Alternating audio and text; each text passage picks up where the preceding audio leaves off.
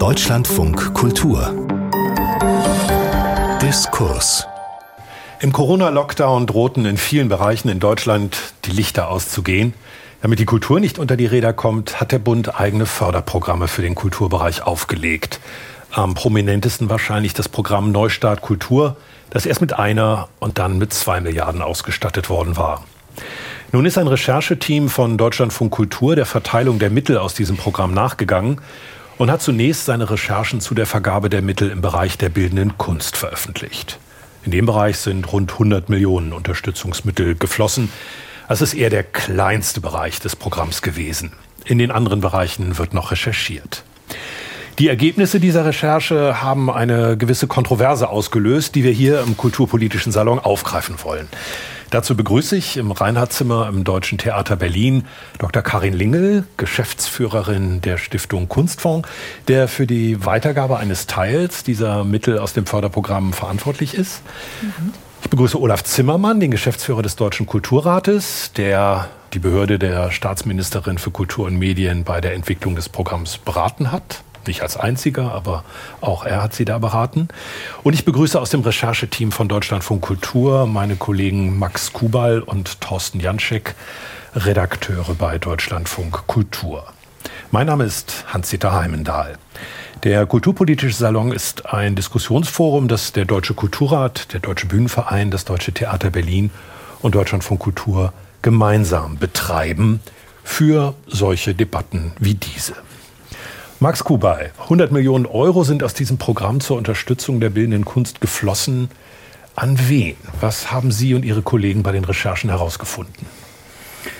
Wir haben mittels Fragebögen und mittels frei verfügbaren Informationen und mittels Informationen, die wir aus äh, dem Haus der BKM bekommen haben, versucht nachzuzeichnen, wie viel Geld ist überhaupt in die bildende Kunst geflossen. Das wusste niemand zu dem Zeitpunkt und wohin ist das Geld gegangen. Und Stand jetzt können wir sagen, es sind über 100 Millionen Euro gewesen. Wir wissen aber bis heute nicht genau, wie viel es wirklich war, denn ähm, es sind irgendwie auch kurz vor unserer Veröffentlichung noch weitere Zahlen aufgefallen, beziehungsweise weitere Programme aufgetaucht, die wir bis dahin nicht auf dem Schirm hatten. So, aber wenn man das mal aufteilt, dann ist tatsächlich ein großer Teil, nämlich circa 58 Millionen, an bildende Künstlerinnen und Künstler gegangen und der Rest ist an Galerien, Kunstmessen, an sogenannte kunstvermittelnde Akteure und Kunstvereine gegangen, um das mal so ganz grob zusammenzufassen. Mhm. Vielen Dank. Das gibt uns doch eine ganz gute Vorstellung davon, was da passiert ist. Karin Lingel, Sie haben sozusagen auf der anderen Seite gesessen. Sie haben diese Arbeit, diese Verteilung organisiert. Wie sind Sie vorgegangen? Organisiert ist, glaube ich, das falsche Wort. Der Kunstfonds ist, genauso wie alle anderen Bundeskulturfonds, eine selbstverwaltete Einrichtung und wir vergeben tatsächlich seit vielen Jahren, seit 1980, Bundesmittel an bildende Künstlerinnen und Künstler und fördern generell Projekte zur zeitgenössischen bildenden Kunst. Das heißt, wir sind eine selbstverwaltete Einrichtung, die Bundesmittel in die Szene gibt, damit die stimuliert wird. Wir pushen, wir fördern das, was es schwer hat. Wir setzen Impulse, die innovativ ist ein schwieriges Wort, aber die letztendlich notwendig sind, damit die Szene weiter vorankommt. Das ist also unsere satzungsgemäße Aufgabe. Das machen wir. Wie groß ist Ihr Etat in Friedenszeiten? Wir haben in der Regel zwei Millionen Euro pro Jahr vom BKM. Seit 2016 ist das unser Etat. Damit können wir natürlich nicht sehr viel bewegen. Darum konzentrieren wir uns eben auf diese wenigen Aspekte. Und der Fokus ist immer auf der direkten Künstlerinnenförderung. Einfach weil unsere Stiftung, unser Fonds mehrheitlich von Künstlerinnen und Künstlern gelenkt wird, geleitet wird, bestimmt wird. Wir sind eine basisdemokratisch organisierte Einrichtung.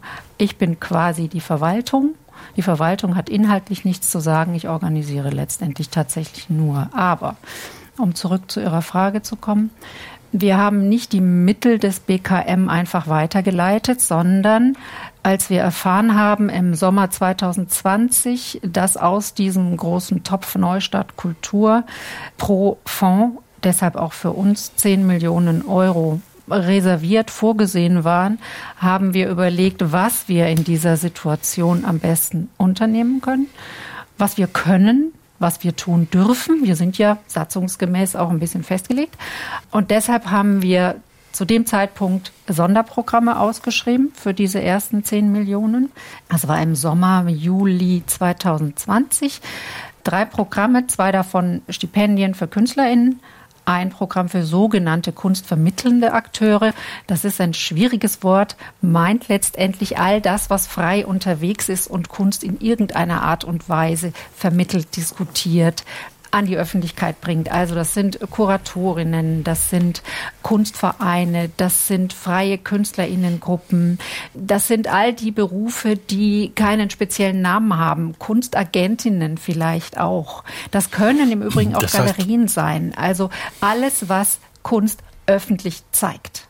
Das heißt, Sie haben im Grunde parallel zu dem, was Sie auch sonst tun, Richtig. ein weiteres sehr großes Programm ausgeschrieben im Stile eines Förderprogramms, im Stile Exakt. eines. Das war, das war ein großes Förderprogramm, das und das war tatsächlich eine der Auflagen, die ich weiß nicht warum, aber die bei uns äh, vom BKM und vom Bundesverwaltungsamt, die ja die Zuwendungsbescheide erstellen, vorgegeben waren. Wir sollten dieses Programm on top ausschreiben. Also unser reguläres Förderprogramm lief weiter wie bisher auch immer. Und wir haben zusätzlich dieses Programm ausgeschrieben. Das sollte auch alles bis Mitte 21 zu dem Zeitpunkt abgewickelt sein, weil im Sommer 20 dachte ja jeder, es ist bald vorbei. Wir wurden die, überrollt von der Entwicklung ja, äh, der Pandemie. Also von daher ist das der Status quo zu diesem Zeitpunkt. Das waren die ersten 10 Millionen. Ja. ja. Wir werden das sicher Stück für Stück noch entrollen, mhm. aber es lohnt sich ganz sicher, sich die Situation noch mal vor Augen zu führen. Wir sprechen über den Sommer 2020. Richtig. Olaf Zimmermann, bringen Sie uns doch noch mal nahe die Dynamik dieser Situation und Ihrer Gespräche mit politisch Verantwortlichen über die Kultur und die Pandemie. Na, man muss wirklich so eine kleine Zeitreise machen. Jetzt noch mal zweieinhalb Jahre zurück, ja, in die Vergangenheit und äh, sehen, die Corona-Krise kommt auf uns zu. Es passiert im Kulturbereich etwas, was es noch nie gegeben hat, nämlich die Kultur wird massenhaft nach unten gefahren, letztendlich auf Null gefahren in ganz vielen äh, Bereichen. Und unsere Aufgabe ist es gewesen, zu schauen, wie können wir so viel Kultur retten wie irgend möglich. Damals ist die Idee entstanden, wir brauchen ein ja, Kulturinfrastrukturfonds. Das ist auch das, was wir ganz am Anfang der Kulturstaatsministerin vorgeschlagen haben. Die war sehr zögerlich und deswegen war ich sehr froh, dass ich dann im April 2020 vom Deutschen Bundestag eingeladen worden bin in den Kulturausschuss.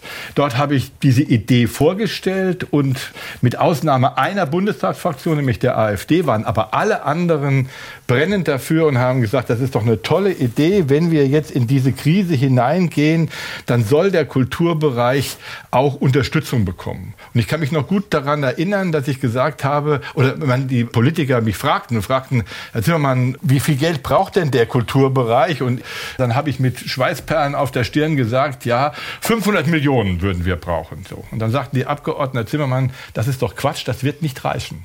Das war das, was damals gesagt wurde. Und dann ist man an den Start gegangen mit einer Milliarde. Ich war dann ganz froh, dass im Juni 2020, wenn ich das nochmal sagen darf, dann die Bundesregierung entschieden hat, dass sie ein spezifisches Programm auflegt, nämlich dieses Infrastrukturförderprogramm. Und das hat dann den Namen Neustart bekommen. Und sie hat es nur deshalb aufgelegt, weil das war nämlich dann auch die Diskussion und Debatte, die wir mit der Bundesregierung geführt haben, weil die hat nämlich gesagt, wir können ein solches Programm Programm gar nicht durchführen. Wir haben gar nicht die Man-and-Woman-Power quasi, um diese Verteilung zu übernehmen. Und dann haben wir den Vorschlag gemacht, das können doch die Kulturverbände, die künstlerischen Fonds und die Kulturstiftungen übernehmen, weil wir einen ähnlichen Bereich, aber mit geringeren Summen im Bereich der kulturellen Bildung damit ganz gute Erfahrungen gesammelt haben und gesagt haben, so das schlagen wir euch vor. Und so ist Neustart Kultur geboren worden in einer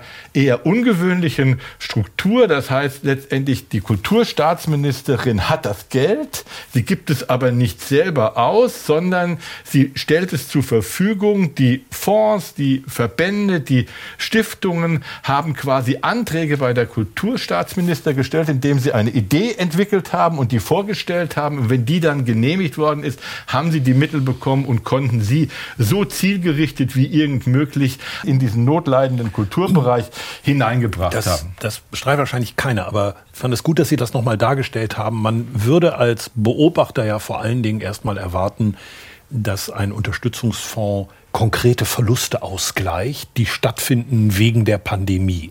Und bei den meisten anderen Fonds ist das ja auch so gewesen. Zum Beispiel auch bei dem Fonds der Kulturveranstalter äh, Mittel ausglich, die durch eine geringere Zuschauerzahl, die nur möglich war, äh, machte. Bei diesem Programm ist es nicht so. Es war nicht so, dass man Einnahmen des Vorjahres oder konkrete Verluste durch dieses oder jenes, was nicht stattfand, nachwies.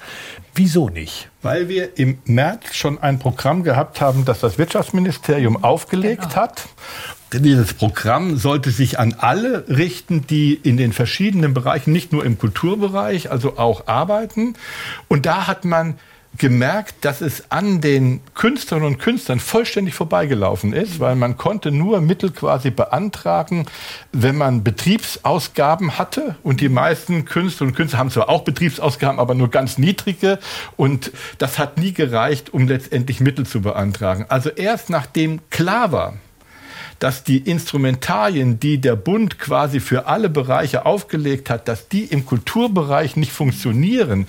Erst da sind ja die Voraussetzungen geschafft worden, dass wir dann im April mit einer eigenen Idee, mit einer eigenen Vorstellung herangegangen sind, weil wir gesagt haben, das funktioniert nicht, was ihr für normale Wirtschaftsbranchen entwickelt habt. Für den Kulturbereich geht das nicht. Wir brauchen ein Spezialprogramm. Thorsten Janczek, Sie haben Frau Lingel, dürfen wir Herrn Janczak mit in die Debatte holen? Wir haben genug Zeit, das noch näher auszubreiten. Sie sind dem näher nachgegangen. Wenn Sie jetzt so aus mittlerer Distanz gucken auf dieses Verteilungsprinzip, war das die richtige Idee für die schwierige Situation?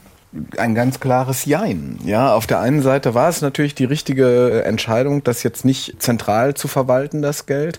Auf der anderen Seite muss man sich halt jede einzelne Förderlinie anschauen und da ist manche besser konfektioniert und manche ist schlechter konfektioniert. Uns ging es ja darum, eine Transparenz herzustellen innerhalb dieser einzelnen Gelder. Unsere Datenbank hat über 6300 Einträge, wo Einzelsummen notiert sind und wir eine relativ gute Übersicht darüber haben, wo welches Geld hingekommen ist. Insofern ist Transparenz das Hauptkriterium gewesen für uns. Und wenn man dann sieht, eine Förderlinie ist das Aufstocken der Bundeskunstsammlung, ein fantastisches Instrument aus meiner Perspektive. Da habe ich die, jedes einzelne Werk mir angeschaut, jeden einzelnen Künstler angeschaut. Das ist im Segment der Künstler, die schon am Markt etabliert sind zum Beispiel aber noch keine Topstars sind. Das heißt, dass man sagt, genau die brauchen das. Ja? Andere Förderlinien sind nicht so gelungen. Genau, das sollten wir nochmal nachtragen. Ich bin, weil diese Kontroverse ja nicht mit unserem Gespräch hier beginnt, da ein bisschen in die Mitte der Debatte gesprungen. Gehen wir nochmal zurück an den Anfang. Sie haben sich genauer, Max Kubal, wenn Sie das vielleicht nochmal entrollen können, Sie haben sich genauer angeguckt, welche Gruppen wovon profitiert haben und haben vor allem bei den Galerien gefunden, dass da nicht unbedingt diejenigen, die es gebraucht hätten, profitiert haben. Naja, das ist natürlich wirklich irgendwie Definitionssache. Wer braucht etwas, wer braucht es nicht. Aber tatsächlich haben wir uns das Galerienprogramm, was auch von Frau Linge verwaltet wurde, genauer angeguckt neben den anderen Programmen auch, und sind darauf gestoßen, dass dort circa 80 Prozent der Galerien, die dort einen Antrag gestellt haben, auch einen positiven Förderbescheid bekommen haben. Bei den Programmen für bildende Künstlerinnen und Künstler war diese Zusagequote signifikant niedriger, nämlich unter 20 Prozent. Und das war so der erste Befund, den wir hatten und wo wir uns gedacht haben, hm, ist ja komisch. Da war also im Vergleich offenbar sehr viel mehr Geld da. Und dann haben wir uns angeguckt, welche Galerien gefördert wurden und sind sehr schnell darauf gestoßen, dass auch die absoluten Top-Galerien in Deutschland, die international unterwegs sind, die auf der Art Basel unterwegs sind, in Miami unterwegs sind, dass die auch alle daraus vergleichsweise mickrige Beträge bekommen haben. Ich glaube, für die ganz großen Galerien sind 35.000 Euro Fördergelder als Ausstellungsförderung vermutlich wirklich Peanuts gewesen und trotzdem waren sie alle da zu finden. Und dann haben wir uns noch eine weitere Sache angeschaut, nämlich wer wurde denn wie oft gefördert und sind auch da sehr schnell darauf gekommen, dass Galerien, kleine, mittlere wie auch große, zum Teil doppelt oder sogar dreifach gefördert wurden. Also doppelt aus dem Galerienprogramm und dann gab es noch die Investitionsmaßnahmen, verwaltet vom Deutschen Verband für Archäologie. Und da haben sie weitere Anträge gestellt und auch noch Zusagen bekommen, und sodass man bei den Messen noch profitiert. Dann kamen noch die Kunstmessen dazu, wo es auch eine gewisse Förderung gab. Also nur diese Sachen zusammengenommen ist man ganz schnell bei über 150.000 Euro und das ist für eine Spitzengalerie wahrscheinlich immer noch nicht viel, ist aber hilfreich. Und da haben wir uns gefragt, wie sinnvoll ist das eigentlich? Brauchen die das Geld? Wurde das irgendwie überprüft im Vorfeld? Nein, wurde es nicht. Es wurden im Vorfeld mussten keinerlei wirtschaftliche Daten angegeben werden, sondern es war allein eine Juryentscheidung. Und da haben wir uns eben gefragt, ob das wirklich im Sinne des Erfinders sein kann. Frau Lingel, wollen Sie dazu Stellung nehmen, Zimmermann? Ähm, ja, vielleicht gerade zu diesem Programm. Also das Galerienprogramm wurde erstritten, hätte ich jetzt fast gesagt. Nein, es ist so, dass eine Gruppe von Galerien tatsächlich im BKM deutlich gemacht hat, dass im Sommer 2020, als die ersten Messen abgesagt wurden, ein großer Schock durch die Galerienszene ging. Das kann ich auch verstehen, denn das meiste Income erwirtschaften Galerien auf Messen. Und wenn man jetzt weiß, dass die Messe abgesagt wird, hat man natürlich erstmal einen Schock, denn so dick ist die Decke nicht, die die haben, um einen längeren Zeitraum ohne Umsatz zu überleben. Also das war das eine. Von daher kann ich verstehen, dass der Galerienverband und einige Einzelpersonen tatsächlich versucht haben, eine Art Förderung zu bekommen. Der Kunstfonds hat so ein Programm noch nie aufgelegt. Wir fördern nicht explizit Galerien.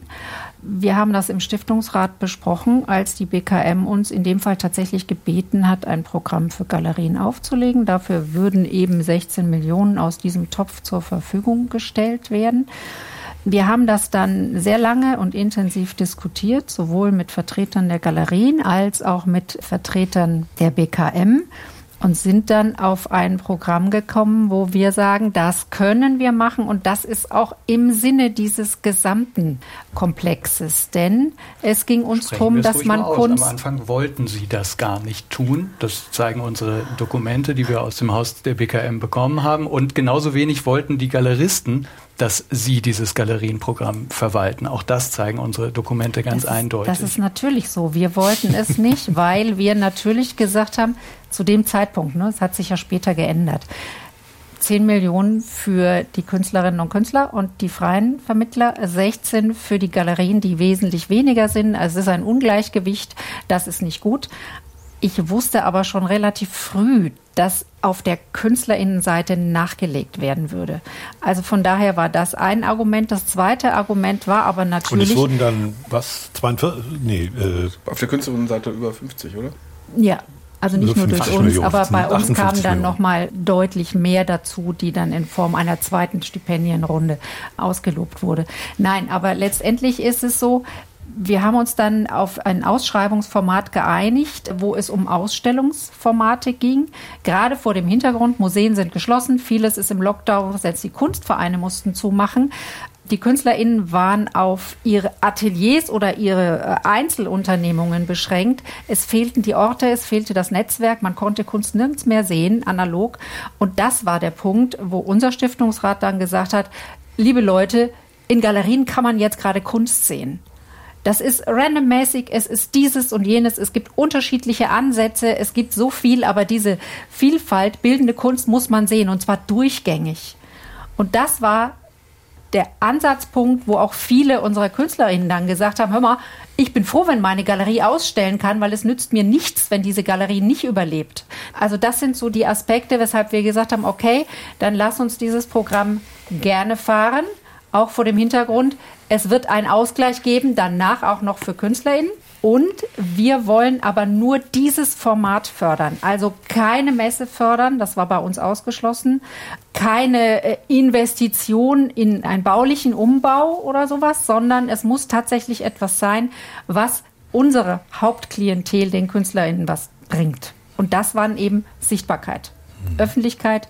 Auch sehr viele Kataloge sind entstanden in der Zeit bei mir hat sich dann hinterher ein Grafikdesigner bedankt, hat gesagt, hey, ich bin super durch die Krise gekommen aufgrund dieses Programms, tatsächlich. Hm. Also es hat dann haben wir überhaupt nicht tatsächlich der gedacht, ganzen, aber es ist natürlich auch die ganzen Branche Messebauer, geholfen, ja. die haben dann in den Galerien tatsächlich die Ausstellung Rahmenbauer. aufgebaut. Ne? Ja, Rahmenbauer Und weiß so ich nicht, aber Ja, viele Künstler, die sonst auf Messen arbeiten. Olaf Zimmermann.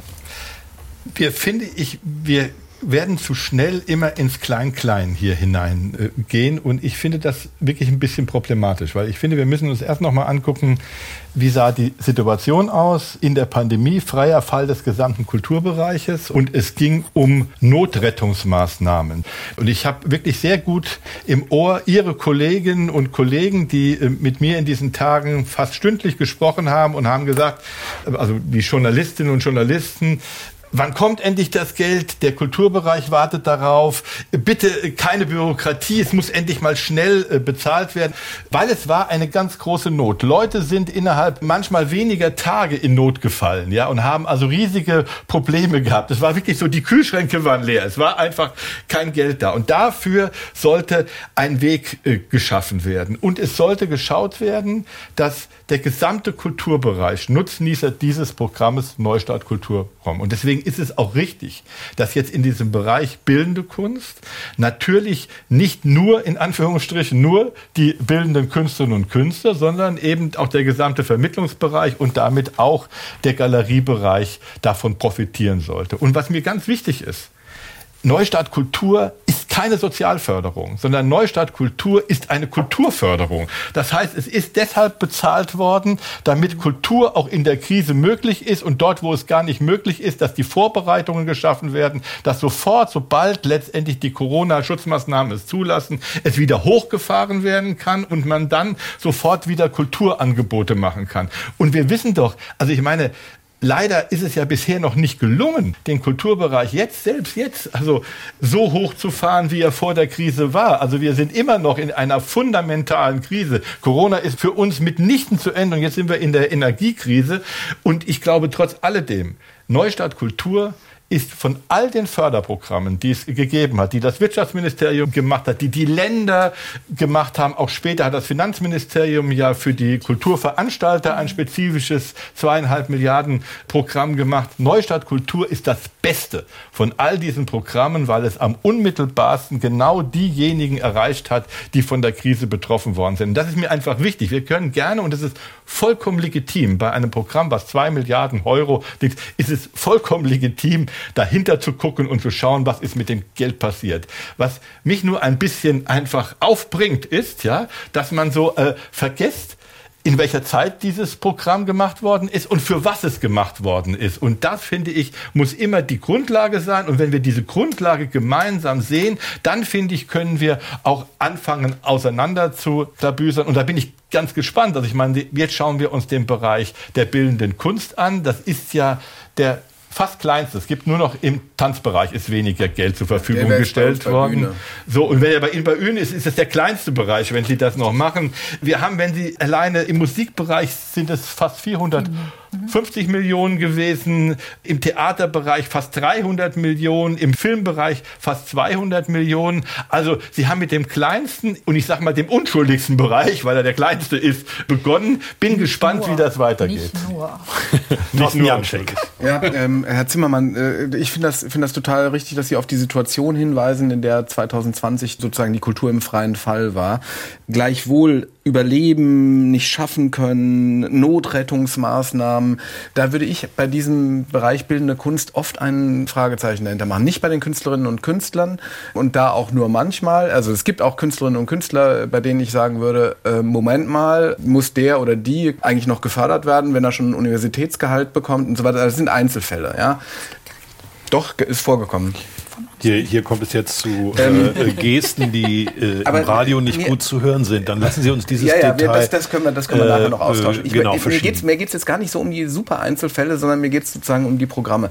Bei den Galerien äh, hat zum Beispiel, um bei dem Fall zu bleiben, das ist ja auch nur ein sehr kleines Segment der Förderung, war es schlicht und einfach so, dass man sehr schnell erkennen konnte, dass die Sammlerinnen und Sammler quasi zurückgekehrt sind, die Verantwortung wahrgenommen haben, Künstlerinnen und Künstler gefördert haben, dass sehr viel mehr gekauft wurde als ursprünglich vorgesehen, auch äh, sozusagen Remote-Sammlung. Wir haben Übers etliche, Netz sozusagen. Wir, ja, auch das Telefon und das Netz und auch Einzelbesuche. Natürlich war das möglich, dass man War das eine große Überraschung? also für viele Galeristinnen und Galeristen war es zunächst eine Überraschung. Der Alarmismus war am Anfang groß. 60 bis 100 Prozent Umsatzeinbuße wurden da in den Raum gestellt. Eine Galerienstudie, bei der man die Daten auch nicht ganz sicher, also so, die sind nicht ganz sicher, hat dann herausgefunden, dass es 35 Prozent Umsatzeinbuße waren. Nun haben die Galerien aber auch weniger Ausgaben gehabt, muss man eben auch sagen. Der ganze Kunstbereich hat natürlich von diesen Maßnahmen profitiert. Nur hätte man erkennen können, sehr schnell erkennen können, dass viele Galerien gesagt haben, uff, die, unsere Sammlerinnen Sammler kommen zurück. Und so schlimm ist es gar nicht gelaufen. Das war die Auskunft, die ich im Sommer 2020 schon von relativ vielen Galerien äh, bekommen habe. Die Messen sind auch im Ausland zum Beispiel in Dänemark weitergelaufen und so weiter und so fort. Da, da sind die hingegangen. Und Frau Grütters hat nämlich im Herbst 2020 gesagt, bei allem Verständnis dafür, dass es manche, und das fiel auf Ihre Äußerung an, Herr Zimmermann, manchem noch immer nicht schnell genug gehen mag. Wir dürfen nicht vergessen, dass es hier um einen verantwortungsvollen Umgang mit Steuergeldern geht. Und genau da haben wir den Finger drauf gelegt, weil wir haben bestimmte Programme gesagt, das hätte man besser machen können. Und dieses Galerienprogramm gehört nun mal leider dazu. Ja. Bilanzen sind öffentlich, drei Klicks ist man beim Bundesanzeiger. Dann sieht man bei den GmbHs die Gewinnzahlen nach Steuern und kann die einschätzen. Nun kann man sagen, Bilanzen kann man so lesen und so lesen, aber trotzdem ist es relativ eindeutig. Unsere Umfragen auf Messen und in anderen Interviews haben ergeben, dass viele der Galerien das Geld gerne genommen haben, auch als moralische Unterstützung. Und ich wäre derjenige, dem jeder Cent, der in die Kultur fließt, an Steuergeldern wichtig ist. Ich möchte nur, dass das nicht als not- und existenzerhaltende Kulturmaßnahme äh, gebrandet wird. Dagegen habe ich was. Also das ist dann eben eine Verschleierung der wirklichen Exzellenzförderung, die da stattgefunden hat. Ich habe gar nichts dagegen, dass ein total tolles Ausstellungsprojekt von einer total tollen Galerie gefördert wird mit Steuergeldern, weil die Galerien machen eine super wichtige Graswurzelarbeit innerhalb des Kultursektors ohne die gäbe es keine Kunstvereine und Museen, weil die gar nicht an die Künstlerinnen und Künstler rankommen können. Trotzdem ist das in vielen Fällen keine existenzerhaltende Maßnahme gewesen, sondern es war ein nice to have in einer Situation, in der man es auch wirklich gut haben konnte, in der man auch Künstlerinnen und Künstler fördern konnte, die sich nicht so verkauft haben. Und da einen Katalog zu machen, das hilft dem Künstler ungemein, das ist mir alles klar. Ja? Aber bitte anders verkaufen. Wir schauen, ich schaue nochmal auf die andere Seite. Herr Zimmermann hat sich Ich- zuerst gemeldet. Ich, also Äh, äh, ich freue mich ja, dass wir jetzt heute hier in dieser Sendung gemeinsam darüber reden. Und ich finde, wir reden auch schon anders darüber, als ich Veröffentlichungen besonders am Anfang gesehen habe. Nein, nein, nein, nein. Ihre Veröffentlichungen gesehen habe, nicht wahr? Die skandalisiert haben, die letztendlich eindeutig, also das eindeutig das Wortskandal kam von Ihnen, Herr Zimmermann. ja, natürlich kam das von mir, weil es, ich habe ja gesagt, es ist eine Skandalisierung und gerade in diesen ersten Veröffentlichungen gab es ja einen Gegensatz, der aufgemacht wurde. Es wurde gesagt, schaut mal an, da haben die Gelder für Galerien ausgegeben. Fragezeichen, haben die es denn wirklich gebraucht? Ja. Und viele Künstlerinnen und Künstler haben diese Gelder nicht bekommen, obwohl sie in sozialer Not waren. Das ist finde ich, eine problematische Meldung oder einen problematischen Aufmacher, weil noch einmal dieses Programm kein Sozialprogramm war. Es ging nicht um diejenigen, die unterstützt werden sollten, wenn sie in sozialer Not waren. Das sind ganz viele gewesen. Wir haben darüber heftig gerungen und debattiert. schon Ich um bin- Not, oder? Nein, es ist ein Kulturförderprogramm gewesen Also ein und wir haben Exzellenzprogramm. und wir haben für die sozialen Notlagen ist es damals hieß es ja noch Hartz IV gewesen. Das ist auch aufgebohrt worden, das ist verbessert worden. Das Genau. heißt, dass es eben auch die Selbstständigen nutzen konnten, dass sie nicht in Erwerbsarbeit vermittelt wurden, sondern dass sie diese Unterstützung bekommen. Ich bin dafür heftig in der Kulturszene geschlagen worden, dass ich mich immer dafür eingesetzt habe, dass Hartz IV die notwendige Absicherung auch für Künstlerinnen und Künstler ist. Und da haben wir mit dem Arbeitsminister einen vernünftigen Weg geschaffen. Das ist die soziale Absicherung gewesen. Und das Programm Neustart Kultur ist ein Kulturförderprogramm. Sie können das gerne Exzellenzprogramm nennen. Das heißt ein Programm, wo Juries nach künstlerischen Begebenheiten darüber entscheiden, wer das Geld bekommt. Und das ist einfach ein großer Unterschied. Okay, das- das- und das ist nicht klar geworden in der Recherche von Deutschen Ja, von Kultur. das habe ich jetzt, verstanden. Aber sagen wir mal, die Erwartung des geneigten Publikums ist schon die, dass nicht jemand, der es nicht braucht, gefördert wird. Nicht passiert Ja, also wenn, äh, das unterstelle ich jetzt einfach mal, Frau Lingel, wenn Sie eine Kulturförderung, ich weiß nicht was, zwei Monate Künstleraufenthalt auf einer ostfriesischen Insel, ich weiß nicht, ob das zum Fonds gehört, aber sagen wir mal, das wäre zu gewinnen, dann würden Sie ja von vornherein Leute, die das nicht brauchen, aussortieren. Dann würden sie gar keine kriegen. Nicht? Also ich meine, äh, sozusagen dieser Maßstab braucht jemand das, dass der nicht immer ganz scharf sein kann. Das kann ich ja nachvollziehen. Aber vorhin fiel dieses Beispiel, wenn jemand eine Professur inne hat, dann würde man ihm ja nicht ein Werkstattstipendium überhelfen. Das ist auch richtig so. Kriegt er auch nicht. Ähm, ich glaube, wir müssen einfach nochmal einen Schritt zurückgehen. wir sind uns ja eigentlich, wir sind uns ja eigentlich einig. Es ist eine Frage der Betitelung und des Auffassens, was denn dieses Programm wollte und was es ist. Als das Ganze losging im Frühjahr 20 und Neustadt Kultur aufgelegt wurde, war die erste Tranche, nenne ich es jetzt mal, der erste Ansatz, so hat es uns der damalige Amtschef auch erklärt und erläutert, den Betrieb am Laufen zu halten. Es soll alles getan werden, damit nichts geschlossen werden muss. Immer noch vor dem Hintergrund, wir haben ja gedacht, im Winter ist alles vorbei oder nach dem Winter. Bedeutet, man hat investiert in Ticketing-Systeme, in Lüftungsanlagen, in alles Mögliche. Zu dem Zeitpunkt war noch überhaupt nicht dran gedacht, dass es irgendwelche Sonderprogramme für die ganzen Solo-Selbstständigen, die den Betrieb ja maßgeblich am Laufen halten, geben soll. Man hat gleichzeitig zu diesen Wirtschaftsprogrammen, die Herr Zimmermann vorhin erwähnt hatte, die ja für diese Solo-Selbstständigen, weil nur ausgefallener Umsatz ersetzt wurde, nicht greifen. Deshalb hat man für diese Solo-Selbstständigen die Grundsicherung, den Zugang zur Grundsicherung erweitert. Das war der Ansatz dieses gesamten Programms. Und jetzt kommen wir, die Szene, und brüllen immer, Leute, das passt nicht, weil wir sind die Basis für das Ganze, dass es überhaupt spannend bleibt. Und wir sollen leer ausgehen und ihr wollt uns in Sozialhilfe schicken? Das war die Aussage. Und daraufhin hat das BKM reagiert und haben gesagt, okay, wir geben auch was direkt in diesen großen Bereich, das war ja das große Schlagwort, der Solo-Selbstständigen. Ich finde es auch ein, ein, guter Begriff und den muss man auch immer wieder erinnern, denn das ist es nämlich. Das ist eine ganze Gruppe, die ich glaube vor Corona noch gar nicht so richtig im Bewusstsein verankert war von vielen. Dass da hier einfach eine Situation für ganz viele sehr produktive Menschen im Kulturbereich ist. Und das war der Auslöser. Und dann muss man sich überlegen, wie geht man damit um. Und jetzt muss man wissen, wir gehen nicht in die Sozialhilfe. Das will keiner. Also was tut man, wenn ich sage, okay, ich bewege mich im Kulturbereich, will aber letztendlich gleichzeitig ja natürlich so ein bisschen soziale Argumente auch noch haben. Ne? Wir haben weniger Geld als die Nachfrage. Klar, wenn es Geld gibt, schreit jeder hier, das wissen wir. Sie meinen, also, die Politik hat das falsche Etikett draufgeklebt? Nee, die Politik hat das richtige Etikett draufgeklebt. Das ist ein Programm, was zum Durchhalten und zum Neustart anregen soll. Der eine versteht es eben als soziale Unterstützung für diese besondere Bereiche der Kulturschaffenden. Der andere versteht es als Neustart. Wir als Fonds, wir können uns die Frage gar nicht stellen. Wir dürfen keine Sozialförderung machen, wollen wir auch nicht. Also, was machen wir? Wir haben mehr Mittel bekommen. Wir machen natürlich diese Auswahl wieder nach den künstlerischen Kriterien, aber wenn ich die Spitze, weil mehr Mittel da sind, etwas breiter machen kann, dann hilft das natürlich auch viel mehr Leuten. Das ist sozusagen die Idee gewesen. Und lassen Sie mich eins noch sagen, Natürlich ist das das wichtigste Kriterium, die künstlerische Qualität. Das ist die letzten 40 Jahre so gewesen. Und das ist auch immer sinnvoll.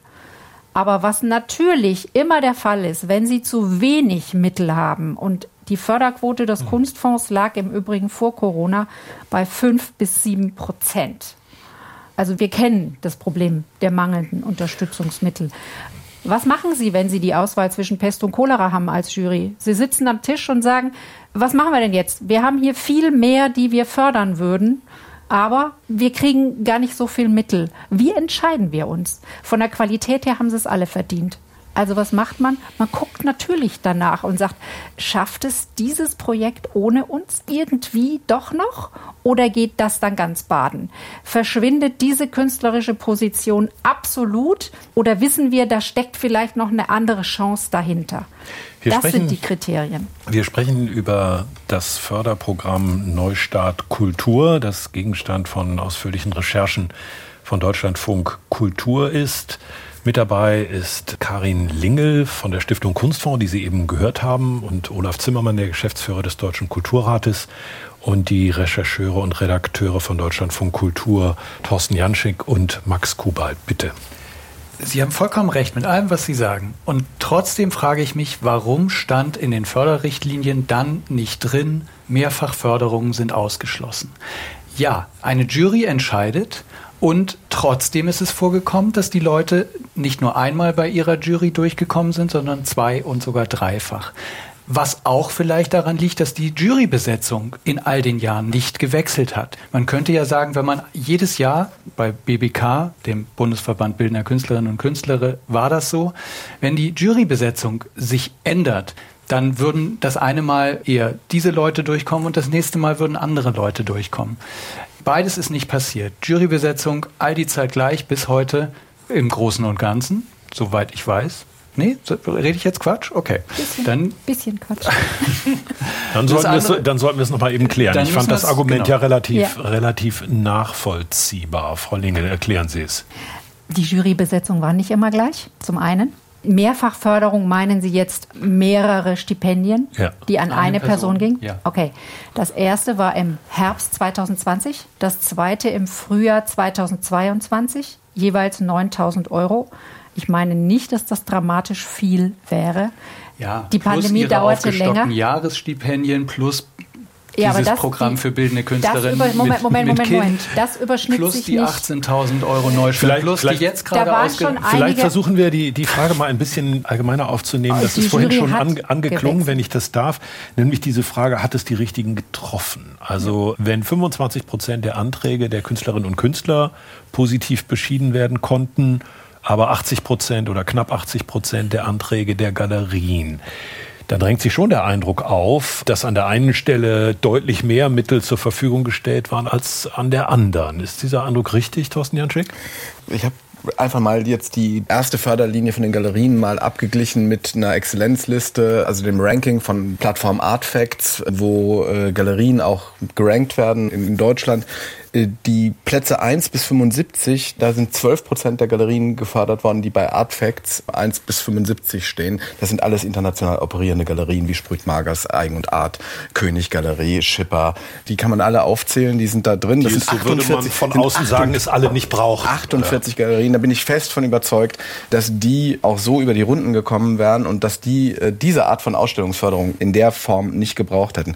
Ein großer Teil, 40 Prozent, sind die Mittelstandsgalerien, die haben es wirklich gebraucht, offenbar, aber auch nicht alle. Äh, wir haben so viele Interviews gemacht unter denen, die gehen auf lokale Messen in Deutschland, Art Cologne manchmal noch, aber Positions, Art Karlsruhe, Art Düsseldorf, das ist so der Bereich des guten Mittelstandes. Dann sind aber auch gefördert worden sozusagen ambitionierte Newcomer, finde ich auch super, ungefähr 15 Prozent, nämlich 58 Galerien. Und dann gibt es aber äh, so 64 Prozent ab Rang 1001 plus in Deutschland. Also Galerie 1001 plus. Da fragt man sich, die gehen auf gar keine Messen, die haben oft ein bis drei Ausstellungen gemacht. Warum, wenn das dann eine Exzellenzförderung ist oder eine Kulturförderung, muss man dann in dieses Segment reinschauen? 68 Galerien, da habe ich überhaupt keinen Eintrag bei Artfacts gefunden. Das sind oder es sind Projekträume und Künstlerinitiativen, die da eigentlich in den Bereich gar nicht so unmittelbar reingehören. Da, darf ich das so zusammenfassen, dass es da drei Gruppen gibt? Die, nee, die, die also eine Gruppe, die es nicht gebraucht hätte, weil sie dann doch ziemlich erfolgreich war oder ohnehin international groß aufgestellt sind. Die eine Gruppe, die es gebraucht hat, bei einigen vielleicht existenziell, vielleicht nicht bei allen. Und die dritte Gruppe, wo man sich fragt, ob sie dafür eigentlich qualifiziert genug wären, wenn es denn eine Kulturexzellenzförderungslinie war. Mhm. Olaf Zimmermann. Ich finde, das ist das, das Spannende. Also nochmal, wir sind in einer Notsituation. Überall wird mit öffentlichen Mitteln gefördert. Nicht nur im Kulturbereich, sondern in allen Bereichen, in der Wirtschaftsbereich, im Handel, Dienstleistungen. Alle bekommen letztendlich Geld. Und das ist richtig so und gut so, weil wir nicht dieses Land abschmieren lassen wollen. So. Und es ist deshalb auch richtig, dass auch im Kulturbereich gefördert wird. Wir haben Milliarden ausgegeben für einzelne Unternehmen, ja, die alle international operieren, wo ich die Frage stellen kann, warum eigentlich, wenn die international operieren, hätten die gar kein Geld bekommen sollen, nach ihrer Logik, die Sie gerade eben vorgestellt haben. Äh, viele Unternehmen sind glücklicherweise gut durch diese Krise gekommen. Ich glaube auch, weil sie Unterstützung bekommen haben. Und vielleicht hat es der eine mehr gebraucht als der andere. Bei dem kleinsten denkbaren Marktsegment, den Sie jetzt finden konnten, nämlich den Galerien, da sagen Sie nun, oh, da äh, schauen wir doch mal, ist das denn überhaupt berechtigt? Sie wissen das gar nicht. Also Sie wissen nicht, selbst ob die internationalen Galerien, ob die in Not sind und nicht in Not sind. Sie wissen es gar nicht. Und Olaf Sie können, ich, ich, muss, nein, ich, muss, nein, eine Frage, ich, muss einfach, ich muss eine Frage dazu legen. Ich glaube, Ihr, so Argument, Ihr Argument ist schon, ist schon angekommen. Ähm, wenn man drauf guckt von außen, dann fragt man sich doch, wieso nicht, wie das bei anderen Programmen ist, die Galerien, die Förderung bekommen haben, am Ende des Jahres mit ihrer wirtschaftlichen Abrechnung dann je nachdem, ne, wenn sie gute Geschäfte gemacht haben, die Förderung zurückzahlen und wenn die Geschäfte schlecht waren und es eine existenzielle Unterstützung war, es nicht zurückzahlen. Das würde man doch als Steuerzahler erwarten. Das würde man als Steuerzahler vielleicht erwarten, aber so ist die gesamte Hilfe in der Pandemie nicht aufgebaut gewesen. Also da können wir uns gerne drüber Gedanken machen und das sagen. Ich bin ja bei allem dabei.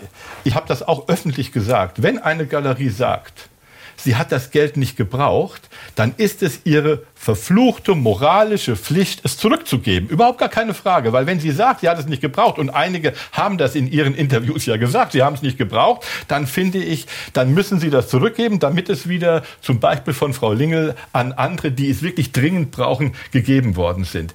Zwischen dieser moralischen Verpflichtung und der juristischen Verpflichtung gibt es aber einen Unterschied. Das muss man klar sehen, weil juristisch müssen sie das Geld eben nicht zurückgeben. Und was mich ja so geärgert hat, Sie haben das ja in einem Ihren Blogs gesagt, ich weiß gar nicht, nicht, ob Sie das waren, Herr Kubal, oder ein Kollege, der dann von dem Kulturbereich quasi so als äh, ein Bereich mit österreichischen Verhältnissen gesprochen hat, wo sie so gesagt haben, da ist alles irgendwie Sumpf und, und äh, da wird überall irgendwie nicht ordentlich abgerechnet. Das finde ich nicht okay. Das war so ein Datenjournalist, der kennt nur Excel. Ja, das war ja dann, und die ja, ja, ich habe gesagt, äh, das bei Ihnen gesagt haben, das finde ich nicht richtig. Ich habe eine Frage. Moment, da muss ich nochmal nachgehen. Also der, der da Kollege Datenjournalist äh, Peter, Peter Sim, der ist ähm, Österreicher. Ist ich Österreicher. Ähm, der, der, nee, hat zum, der, der hat zum einen, der, der hat zum einen eine andere Vorstellung davon. Zum anderen hat er erzählt, dass in Österreich die Ausgaben aus allen Programmen äh, minutiös, sozusagen transparent und öffentlich gesammelt worden sind.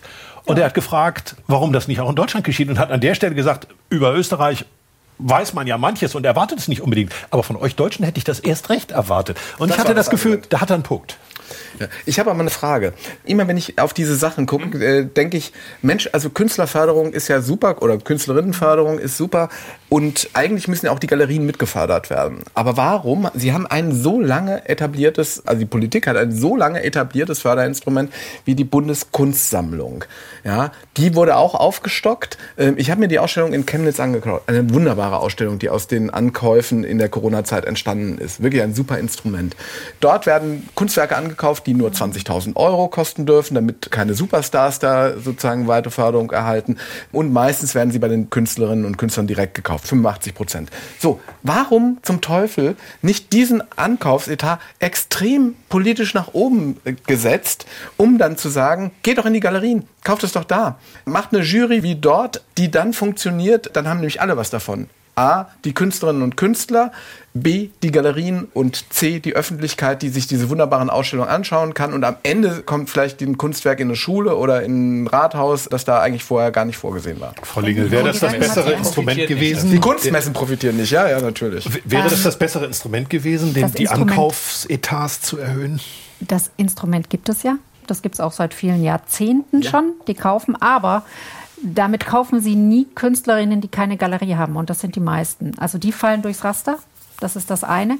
Das zweite ist, denken Sie den Gedanken zu Ende. Ich kenne das Lager der Bundeskunstsammlung. Ich weiß, wie viel Kunst auf Lager ist und wie wenig zu sehen ist. Denn wir haben Unmengen Kunst im Lager. Es wird wahnsinnig viel Kunst produziert. Schon klar. Überlegen Sie, was tun wir mit dieser ganzen Kunst, die wir da haben? Okay, da habe ich ein Argument dagegen. Ja, ja gut, aber Frau, Frau Linge, Sie, Sie, fördern, Sie fördern ja das In Entstehen von Kunst und vielleicht wäre es doch sogar schlauer, dann daraus eine Form von neuem Ausstellungsbetrieb oder vielleicht sogar einen Handelsbetrieb zu machen. Auf jeden Fall erscheint es mir sinnvoll, diesen Mechanismus des mhm. Ankaufens zu nutzen, um beispielsweise auch Galerien zu fördern. Man hätte ja sagen können, wir machen ein Programm direkt für Künstlerinnen und Künstlerförderung. Hat's ja, ist ja der wesentliche Anteil. Ich bin jetzt noch bei dem Neustadt Kultur. Mhm. Aber statt der direkten Galerieförderung hätte es ja eine Ankaufsförderung sein können. Es gab eine Künstlerinnenförderung, eine genau. Ausstellungsförderung. Genau. Die Galerien waren in dem so. Fall die hm. Plattform, die ausstellt. Das ging nicht an die Galerien, das ging in diese Ausstellung. Viele dieser Ausstellungen wären, ob hin oder her, nicht zustande gekommen ohne diese Förderung. Da bin ich ziemlich sicher. Da können Sie mir jetzt wieder Esther Schipper und Konsorten um nein, die Ohren nein, werfen. Nein, wir, die, die, wir also Interviews ich, mit den mittelständischen Galerien. Ich glaube tatsächlich, dass da einige ja. dieser Ausstellungen nicht zustande ja. gekommen wären. Im Übrigen, diejenigen, die nicht zustande gekommen sind, haben auch kein Geld bekommen. Das war gebunden an dieses Format. Und noch zur Moral nachschieben, es haben tatsächlich fast 10 Prozent der Galerien die Mittel gar nicht abgerufen. 10 Prozent der Mittel sind nicht abgeflossen. Okay, das wären also jetzt unsere moralischen. Also das ist Sieger. schon so, dass es. jetzt gibt es ja mehrere Meldungen. Ich will da nochmal eine Reihenfolge reinbringen. Erst Max Kubal, dann Olaf Zimmermann. Wo wir gerade beim Thema Rückzahlung nochmal sind, würde mich tatsächlich interessieren, was denn die Reaktion auf Ihren öffentlichen Aufruf war des Zurückzahlens. Sie haben das ja auch bei Twitter ganz öffentlich gesagt, wenn das so ist, muss zurückgezahlt werden. Haben Sie beide irgendwas in der Richtung gehört oder wahrgenommen? Also ich deshalb nicht, weil wir ja als Deutscher Kulturrat keine Mittel verwalten. Also nicht einen einzigen Pfennig haben wir nach außen Nein, gegeben, niemand, sondern, sondern es gab äh, viele Reaktionen, jetzt nicht nur auf meinen Tweet, sondern besonders auf Ihre Veröffentlichungen logischerweise. Und darüber ist ja der gesamte Kulturbereich auch in heller Aufregung. Und wir sind ja vollkommen dabei. Ich finde, wir müssen analysieren, was ist mit Neustart Kultur, was haben wir gemacht in diesen zweieinhalb mhm. Jahren. Sind alle die Förderungsprogramme richtig oder gibt es auch welche, die nicht so gut waren? Haben, sind welche wirklich genau zielgerichtet gewesen oder bei anderen sind sie dran, dran vorbeigelaufen? Das finde ich ist unsere Aufgabe und es ist auch Ihre Aufgabe und ich hoffe, das machen wir in einer heftigen gemeinsamen Debatte so. Aber Sie machen ja was anderes. Sie sagen, die Art und Weise, wie das Geld vergeben worden ist, ist nicht okay gewesen. Das Für ist das, ein spezifisches was, das, was bleibt. Ja. Ich bin ja, das ist mein, mein Job. Ich bin in der aktiven politischen Arbeit. Im Moment arbeiten wir an dem Energiefonds, um also letztendlich die Kulturorte äh, in die Lage zu versetzen, mit den höheren Kosten umzugehen. Da wird mir in den Sitzungen, die wir im Lenkungsausschuss zwischen Bund und Ländern, da sitzt der Kulturrat mit am Tisch, wird mir ganz eindeutig um die Ohren gehauen und wird gesagt, schauen Sie doch diese Veröffentlichungen an. Wir müssen also mehr, haben Sie auch gefordert, mehr Bürokratie einführen. Es muss genauer werden. Es darf nicht mehr so einfach die Mittel vergeben werden. Das ist im Moment das Ergebnis für mich, so wie ich es sehe, Ihrer Recherche. Das heißt, es ist, finde ich, für die Arbeit zumindest, die wir machen, kontraproduktiv. Ich sage nicht, dass es nichts zu bekritteln gibt und ich glaube auch, es gibt vieles, was wir hoffentlich lernen werden. Aber was Sie sehen müssen, ist, dass wir noch mitten in diesem Schlamassel drinstecken. Corona ist nicht zu Ende, die Energiekrise steht vor der Türe und Sie sagen letztendlich, schaut doch mal an, das Geld ist fehlgelaufen. In Wirklichkeit sind die aller, allergrößten Teile der Mittel, zumindest im Bereich der bildenden Kunst, an die Künstlerinnen und Künstler geflossen. Und natürlich haben wir doch auch da, das müssen Sie doch auch sehen. Ich meine, Wer ist eine Künstlerin? Wer ist ein Künstler? Das ist alles ganz schwer festzustellen. Am Anfang gab es eine Debatte, es darf nur jemand Geld bekommen, der auch Mitglied der Künstlersozialkasse ist. Gab es einen riesigen Protest, ja, äh, obwohl es ja, das ist ja die Pflichtversicherung für freiberufliche Künstlerinnen und Künstler. Eigentlich müssen die alle Mitglied sein, aber viele sind nicht Mitglied. So und Frau Lingel hat es eben gesagt. Die Politik hat dann gesagt, okay, wenn es dann so einen Protest gibt, dann weiten wir auch diesen Bereich bei Künstlerinnen und Künstlern aus. Und deswegen haben auch Künstlerinnen und Künstler Anträge stellen können, die eigentlich nicht über ihre Mitgliedschaft in der Künstlersozialkasse nachweisen können, dass sie also professionell arbeitende Künstler sind. Ich finde das genau richtig. Aber das ist doch immer eine Haltungsfrage, die wir dann haben. Und das müssen die Juries dann entscheiden. Und die Juries haben entschieden, ja, das ist eine professionell arbeitende Künstlerin und deshalb kriegt sie ein Stipendium, eine äh, Unterstützung für eine Ausstellung oder irgendwas ähnliches. So. Und ich glaube, dass wir uns diese Freiheit nicht verbauen dürfen, weil wir sonst ganz viele in der Zukunft werden nicht mehr fördern können. Max Kubay. Zwei Punkte. Zum einen unser Adressat sozusagen dieser Kritik sind tatsächlich nicht diejenigen, die am Ende das Geld bekommen haben. Weder die bildenden Künstlerinnen und Künstler, noch die Kunstvereine, noch die Galerien, die haben sich an die geltenden Richtlinien gehalten. So, moralisch mag das sein, dass man sagen könnte, zahlt was zurück. Aber wenn sie es nicht tun, völlig in Ordnung. Wir wissen, das ist alles rechtlich sauber gelaufen. Unser Adressat ist tatsächlich die Politik. Und zwar haben wir das Gefühl, dass diese Förderrichtlinien mit sehr, sehr heißer Nadel geschrieben ja. wurden. Klar. Ich weiß warum. Krise. Und ja, trotzdem. Und ein Jahr später nochmal. Genau. Trotzdem gleich. hätte man nachbessern können. Bei dem Galerieprogramm, das wurde eins zu eins nochmal aufgelegt und da wurde an den Förderrichtlinien nichts verändert. Das hätte man nachbessern können. Und man hätte sowas wie eine Bedarfsprüfung einziehen können, man hätte Mehrfachförderung ausschließen können und, und, und. Das ist unsere Kritik und das weist dann auch in die Zukunft, wenn es also weiterhin solche Förderprogramme gibt. Warum auch immer, begründet durch Energiekrise oder weil vielleicht Teile von Neustart sich doch perpetuieren und irgendwie eine Bundeskulturförderung sich verstetigen sollte dann wäre die Hoffnung, dass das tatsächlich dann etwas anders läuft. Ob das nun mehr Bürokratie genannt werden muss oder tatsächlich etwas ausführlichere Förderrichtlinien, ist was anderes. Sie haben es ja mehr Bürokratie Und, genannt. Ne? Ähm, Ansonsten, was wir tatsächlich nicht beabsichtigt haben wollen, ist, was Sie jetzt schildern aus Debatten mit Politikern, dass die nämlich genau jetzt kalte Füße bekommen, weil sie wissen, da ist irgendwas und auf einmal guckt da mal einer hin im Kulturbereich, hat noch nie einer gemacht, jetzt guckt da mal einer drauf, lassen wir lieber die Finger davon, bevor wir uns irgendwie unsere Finger verbrennen. Das wollten wir definitiv nicht.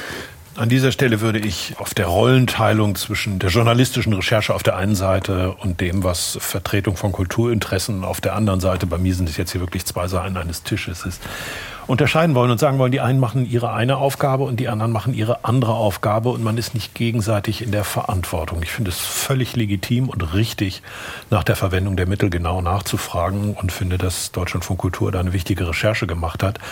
Wenn das Differenzierungsvermögen auf der politischen Seite nicht so weit geht, dann ist das ohnehin sehr bedauerlich. Das kann aber nicht die Verantwortung der Journalisten sein. Frau Lingel, würden Sie denn den Kollegen auf der journalistischen Seite zustimmen, dass man das Programm der Galerieförderung hätte ein bisschen schärfer justieren können? Im Nachhinein ist es immer wunderbar, wenn man zurückblickt. Das tun wir im Übrigen auch. Wir sind gerade an der Evaluierung dran. Ich finde es ein bisschen schade, dass wir auf diesem einen Programm ja, ja. Ähm, sitzen, denn das trifft es nicht wirklich. Das Ganze muss man sich ja im Fluss vorstellen. Dieses Galerienprogramm sollte gar nicht zweimal ausgeschrieben werden. Es wurde nur deshalb gleich nochmal aufgelegt, exakt ohne Veränderung, weil dann im Winter dieser Lockdown kam und das bereits zugesagte Ausstellungspaket nicht umgesetzt werden konnte und weil am Anfang zugegebenermaßen gar nicht so viele Anträge da waren. Das ging alles viel zu schnell. Die Ausschreibung dauerte, ich glaube, vier Wochen. Das ist nicht lang. Deshalb kam das Ganze nochmal, erneuter Lockdown, Verlängerung. Deshalb zog sich das bis in die Mitte des Jahres 22. Also wir reden über einen Zeitraum, der ja auch schon lang zurückliegt. Was uns aufgefallen ist bei diesen ganzen unterschiedlichen Programmen, ist, dass die Grenzen zwischen dem kommerziellen und dem nicht kommerziellen Bereich sehr, sehr fließend sind, dass der ganze Betrieb nicht so richtig auseinanderdividiert werden kann.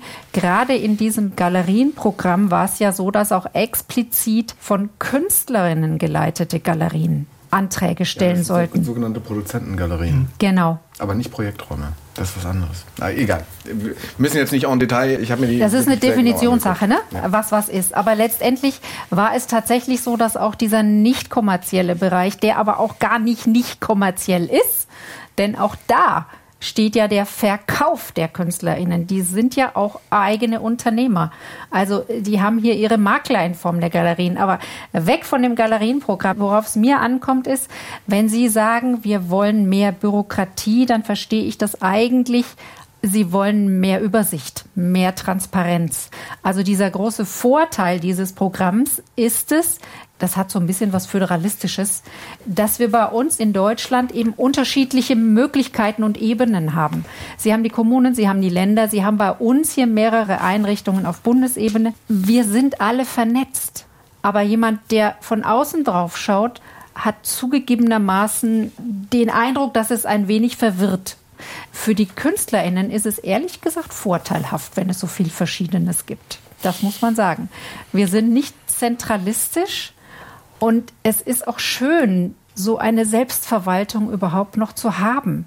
Wenn Sie als Politik, als Bundestagsabgeordnete sagen, wir sind so souverän, dass wir unserem Kulturbereich Mittel geben und die wissen selbst, wie man das am besten genau dahin bringt, wo es jetzt gerade gebraucht wird, dann finde ich das eine wunderbare Sache. Und die Fonds sind, glaube ich, die letzten, die überhaupt sowas durchführen. Heute würde sowas nie mehr installiert werden. Und das ja. ist echt ein kostbares Gut, was gerade im Moment angezweifelt wird. Und das ist so ein bisschen die Sorge, die ich habe. Wir sprechen über das Kulturförderprogramm Neustart Kultur, zwei Milliarden stark, das im Sommer 2020 das Licht der Welt erblickte und Gegenstand der Recherchen von Deutschlandfunk Kultur war. Darüber waren im Gespräch Dr. Karin Lingel, Geschäftsführerin der Stiftung Kunstfonds, Olaf Zimmermann, der Geschäftsführer des Deutschen Kulturrates und zwei von den vier recherchierenden Kollegen von Deutschland von Kultur, nämlich Max Kubal und Thorsten Janschek. Vielen Dank.